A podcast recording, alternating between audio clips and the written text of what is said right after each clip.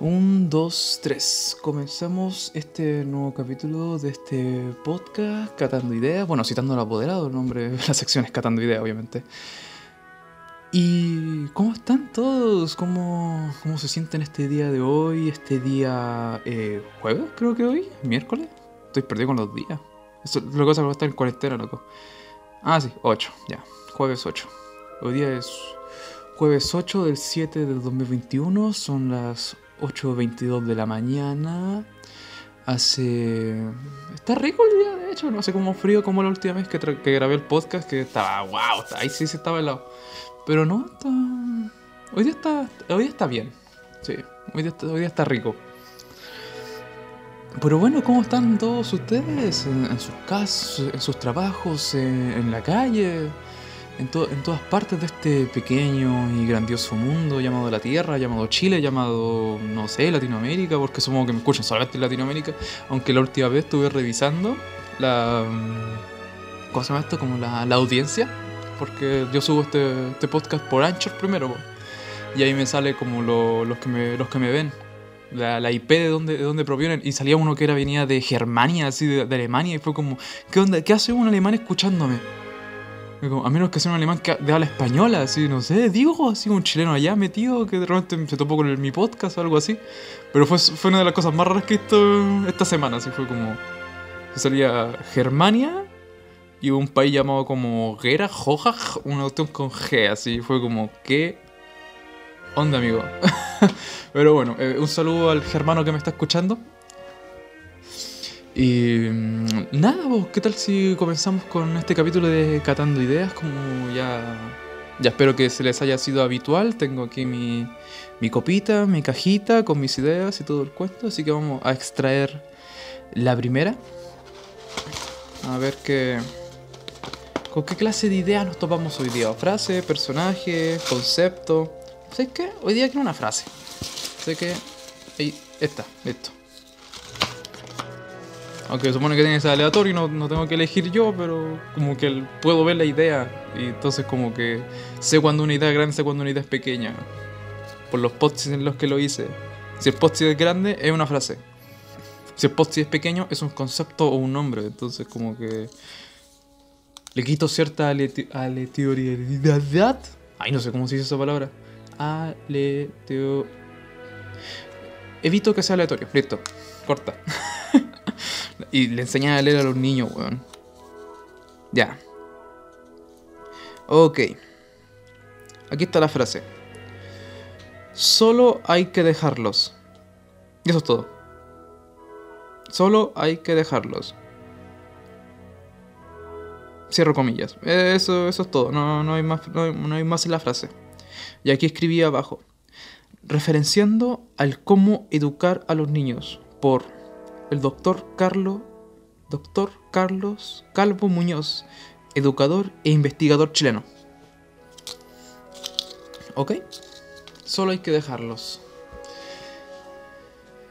Catemos esa idea en referencia al contexto al que lo está eh, explicando, que es la. Es una. No diría que es una forma de educar, sino como esto. Sino una de la esencia de la educación. Solo hay que dejarlos. Y obviamente hace referencia principalmente a los niños. Para que ellos descubran su propio aprendizaje. Pasemos por la neurobiología. Siempre me gusta hablar por de, la, del área neuronal porque una de mis áreas de expertise y finalmente una de las que he estado más investigando estos últimos cuatro años. Entonces, como cada vez que veo un concepto, una cuestión, me gusta verlo desde el punto de vista neuronal. Ok. Solo hay que dejarlos. Eso quiere decir que no hay que intervenir en su comportamiento o regularlo siquiera. Solo hay que dejarlos. ¿Por qué hay que dejarlos? En orden de que ellos aprendan solo.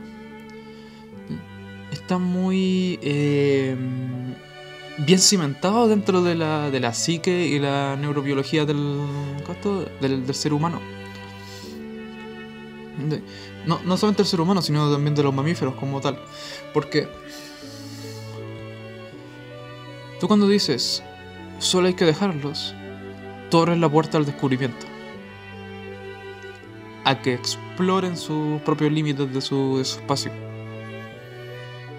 Yo encuentro que esa es una de las formas más eh, esenciales y fundamentales del aprendizaje. Es el dejarles paso a su propia curiosidad. No tener que decirle, ah, te voy a enseñar a jugar. No, no, no. Es ir y decirle, descubre cómo jugar. Es muy distinto. Y él mismo se autorregula solo. Porque tiene todas las funciones cognitivas y todo el cuento para poder autogestionarte solo en relación a ese mismo aprendizaje de autodescubrimiento. Los niños son solamente descubrimiento. Me pasó exactamente lo mismo que la otra vez que la vez pasada. Mira, está, pasando el camión de la basura. No sé si lo escuchan. Yo creo que sí. Bueno, grandes personas, honestamente. Recuerdo haber leído un, recuerdo haber leído un libro que se llamaba La um, Utopía para la Realista, en la cual hablaban sobre las personas que recogen basura en Nueva York y hablan cómo recoger basura en Nueva York es sacarse de la lotería ya, técnicamente. Porque hubo un tiempo como en los años 50 y tanto cuando estos mismos tipos de Nueva York hicieron una huelga y la ciudad de Nueva York se paralizó como por tres días. Es como, wow. Y el mismo libro decía, ¿quieres saber qué tan importante es tu profesión? Haz desaparecer a tu profesión durante una semana y ve si el mundo es un buen... El mundo mejoró o empeoró. Y es como, wow, quita a los basureros del mundo durante una semana. El mundo es un caos. Total. Total. Es como, weón. Ahí te entendí la importancia de las personas que recogen basura. Así que los, muchachos que pasaron por afuera les, los saludo y son la raja. Y creo que están pasando vuelta. Creo que me escucharon. bueno, volvamos al punto. Claro, autodescubrimiento. Encuentro que ese es uno de los del puntos importantes al que quiere hacer llegar a este este, este, este, este doctor eh, Carlos Calvo Muñoz, investigador chileno. Tiene que ver mucho con las pedagogías del nuevo milenio también. Mucho tiene que ver con la metodología eh, Montessori, el modelo holístico también, el modelo por descubrimiento.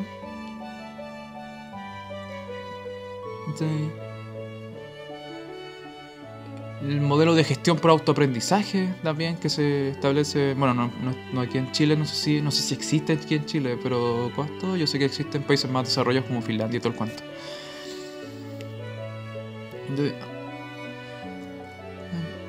Entonces, hay una base neurobiológica en relación a eso. ¿Por qué? Nosotros aprendemos por medio del juego. Y el que nosotros aprendamos por medio del juego es una de las bases fundamentales de nuestro aprendizaje y nuestra sociabilización. Y de hecho nosotros estamos más dispuestos a jugar, a meternos más en el juego, si no nos... ¿Cómo decirlo? Si no nos... Eh, tiranizan en el juego, si no nos comandan en el juego, si más bien dicen, descubre un juego busca a tus amigos, estén solos e intenten jugar algo, a lo que sea. A lo que sea, descubran cómo no aburrirse, descubran cómo entretenerse. Y en ese mismo proceso tenían un millón de cosas que están descubriendo entre ellos mismos. Están aprendiendo a negociar, están aprendiendo a comunicarse, están aprendiendo a expresarse, están aprendiendo a entender a la otra persona, a comprender tiempos de juego, a comprender reglas. Mira, reglas, las reglas son, son importantes en nuestra civilización y ellos la aprenden por medio del juego. Pero no es necesario que nosotros se les enseñemos. Es necesario que nosotros simplemente les demos las herramientas para que ellos las descubran. Eso es muy, muy distinto. Es como ir a un, parque y decirle, anda, ve, juega con el columpio. Es como, no. Ve, toma a tu niño, ponlo en medio del parque y dile, juega. O directamente dile, diviértete. Y lo dejas solo. Y le permites que él descubra los juegos. Yo encuentro que eso es lo que hace referencia mucho a este, este tipo. Y obviamente también, hace, también creo que hace referencia, y aquí me voy a otro punto importante, al asunto del, de la escuela. De la educación, tanto latinoamericana principalmente, ya que la latinoamericana suele ser bastante similar en cierto aspecto. Eh, y la mm, educación eh, formal a nivel global, porque hay una frase que me encanta también, que la voy a extraer ahora, aunque creo que está escrita en la, caja, que era eh, no enseñes respuestas, enseña preguntas. No recuerdo quién dijo la, frase en cuestión, pero es una gran frase que representa una de las filosofías de mi propia forma de educación. enseña preguntas, no enseña respuestas. Acá hago referencia porque solo hay que dejarlo.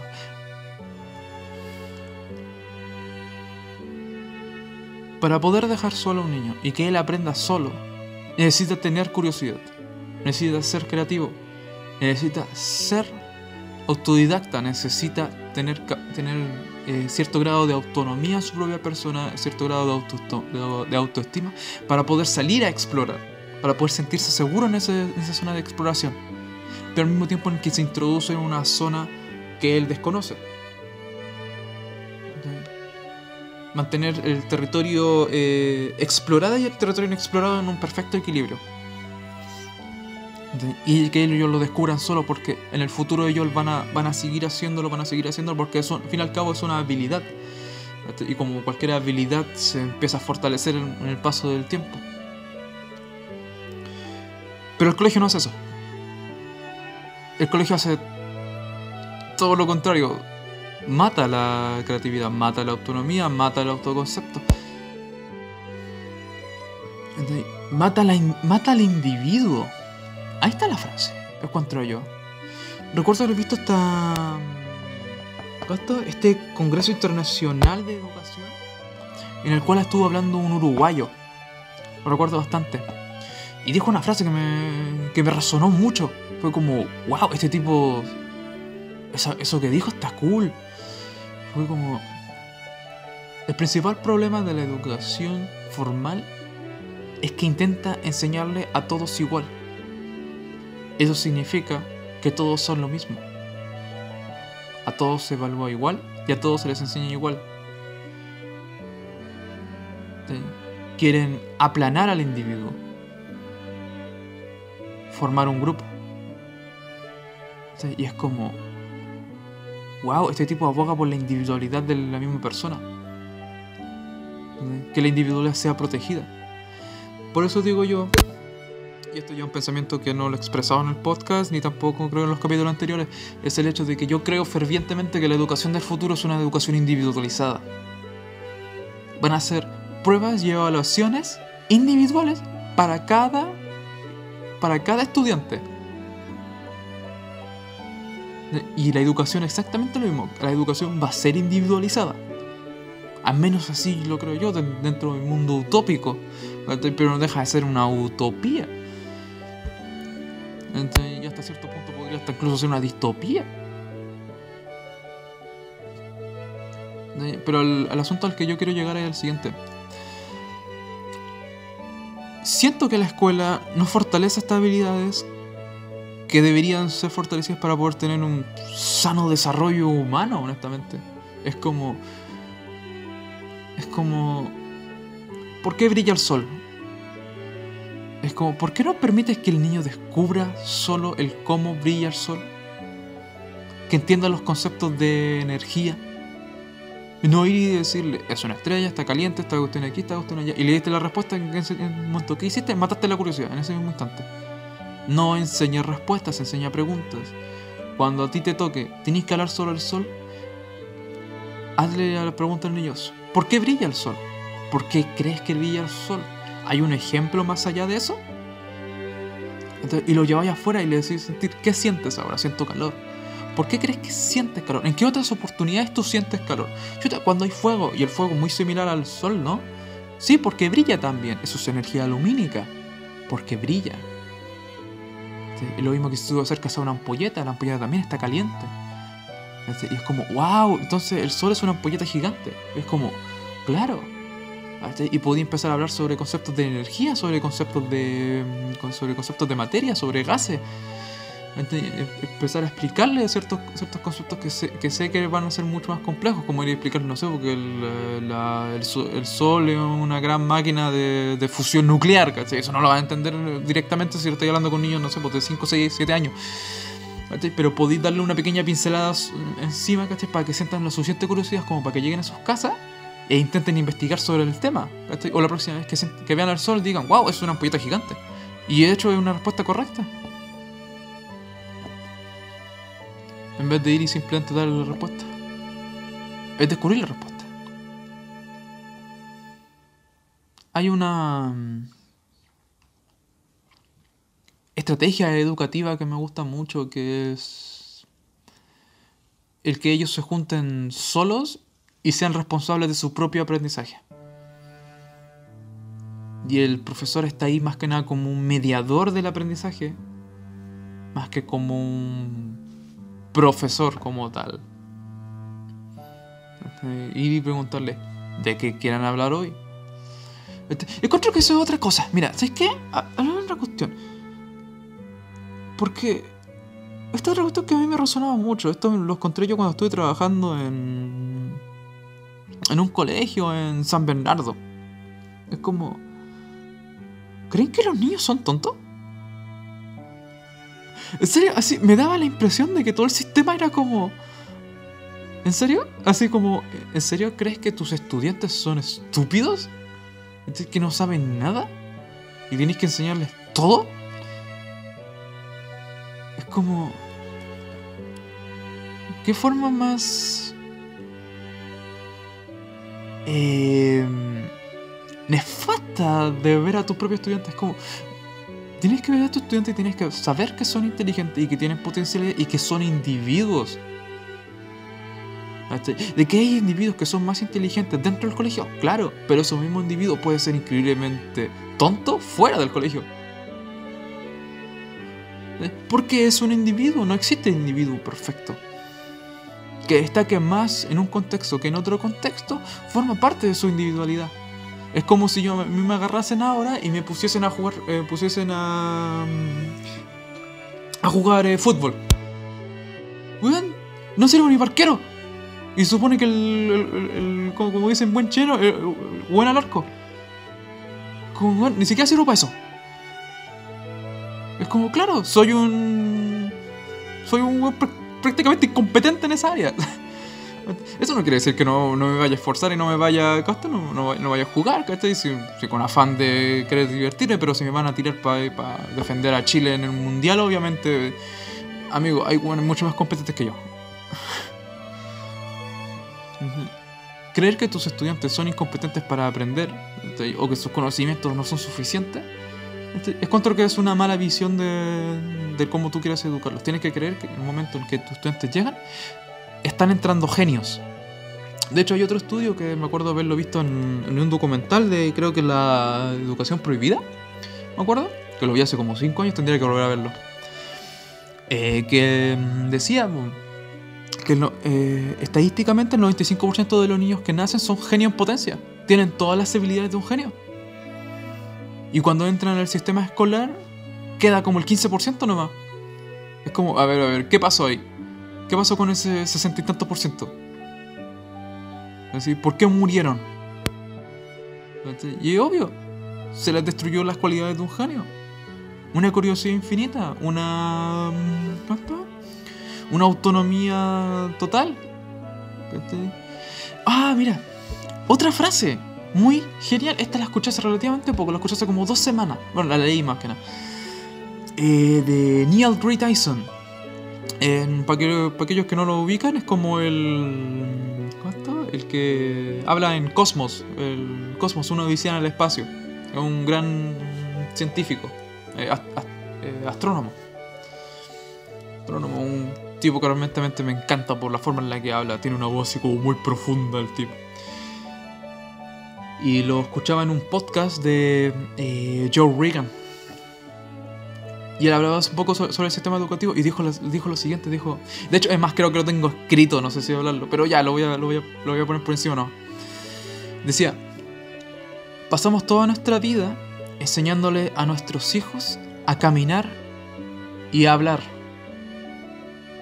para que cuando comiencen la escuela les digan que tienen que sentarse y callarse. Es como, wow, wow. Mira esa disonancia cognitiva. Como, wow. Y luego se andan quejando de que los niños son hiperactivos. Como, solo hay que dejarlos. Soy un gran defensor de la frase. Me encanta la frase, honestamente. Es simple, cortita y tiene un muy buen contexto. Solo hay que dejarlos. Claro, eso no quiere decir que no tengan supervisión. Es muy distinto. Me refiero a que yo no voy a dictar las reglas de su juego, yo no voy a dictar la, las directrices, yo no voy a dictar tú para allá, tú para acá. No, ellos son los que van a decidir eso. Hay otra... Mm, hay una... Mm, una educadora de la India, me acuerdo. Estoy muy seguro que es de la India, por la forma en la que se veía y la forma en la que hablaba. Eh, lo vi en una charla de la BBB, no, BBCA. Em, Aprendamos Juntos se llama el canal. Y mm, ella hablaba, abogaba un poco sobre esta, misma filosofía de solo hay que dejarlos, en la cual ella simplemente tenía profesores y tenía una organización en la cual la educación estaba impartida por los mismos estudiantes. Es muy parecida a la educación impartida, por, por un ejemplo, en las escuelas rurales, en relación a que los estudiantes mayores tienen que enseñar a, sus tienen que enseñar a los pequeños. Y ella decía exactamente lo mismo, ella tenía cursos intergeneracionales, en la cual había niños de con 10 años de diferencia. Y el niño de 10 años le enseñaba al pequeño y el pequeño le enseñaba al grande.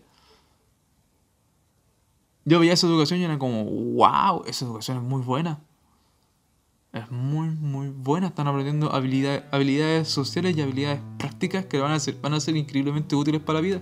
Es como ir a decir, no, es que tienen que aprender matemática, historia, todo el cuanto. Sí, sí, sí. Pero ¿cuántos de eso usáis realmente en la, vida cotidiana, en un trabajo natural, en, un, en esta sociedad? En esta sociedad sirve mucho más ser gracioso que saber matemática.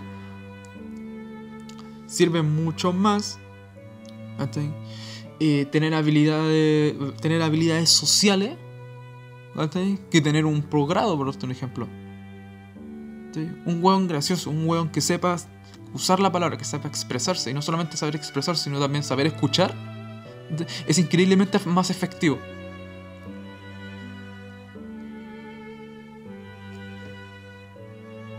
Muchuta, veo esta frase y me acuerdo de un millón de frases de, otras de otras charlas que he visto, de otras personas con las que he conversado. Recuerdo esta, esta mina nos, enseñan a hablar, pero no nos enseñan a... No, Sí, nos enseñan a hablar, pero no nos enseñan a expresarnos.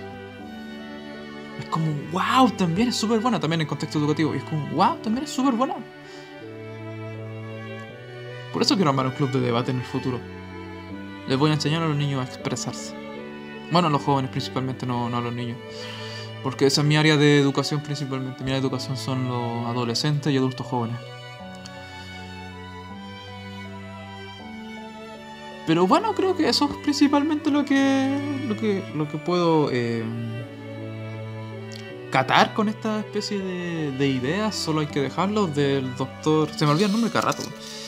Del doctor Carlos Calvo Muñoz, educador e investigador chileno. Claro, Solo hay que dejarlos. Supervísalo, obvio, sí, supervísalo, guíalos, monitora, ah, monitoriza, me refiero. Puedes ayudar, puedes entregar las herramientas, llévalos al parque, pero una vez que estés en el parque, déjalo. Una vez que estén en el colegio, déjalo. Una vez que tengan todas las herramientas didácticas, déjalo. Y ve qué hace ve qué hace, literalmente, tómalo como un consejo, sea, la persona que esté, que esté escuchando esto. Si estáis con un niño, pequeño, menos de 10 años, 10 años, entrégale un juguete y déjalo y ve qué hace. Y evalúa si lo que está haciendo es bueno o malo. E intenta guiar. Pero no intenta ordenar. No digas, tienes que hacerlo sí así, porque el juego es, funciona de esta manera. Es como, ¿eh? Si ella fue y está agarrando un juguete que supuestamente tenía que lanzar, pero ya no, no, lo está lanzando, lo está, no sé, lo está usando para cepillar algo, déjalo que cepille, le está dando un nuevo uso, lo está, está descubriendo, está descubriendo un, una forma nueva de usar esa herramienta, de usar ese juguete. ¿Cachai? Y lo dejas. Completamente.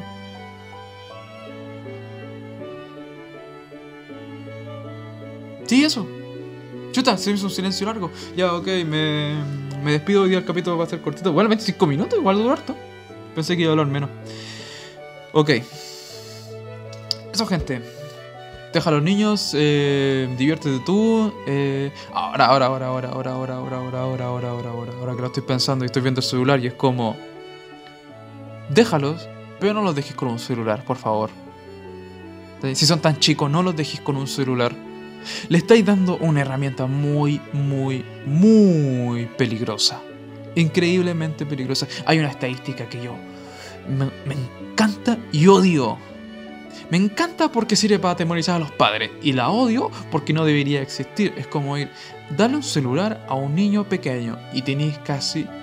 Y aumenta las probabilidades de su suicidio casi, en casi un 20-25%.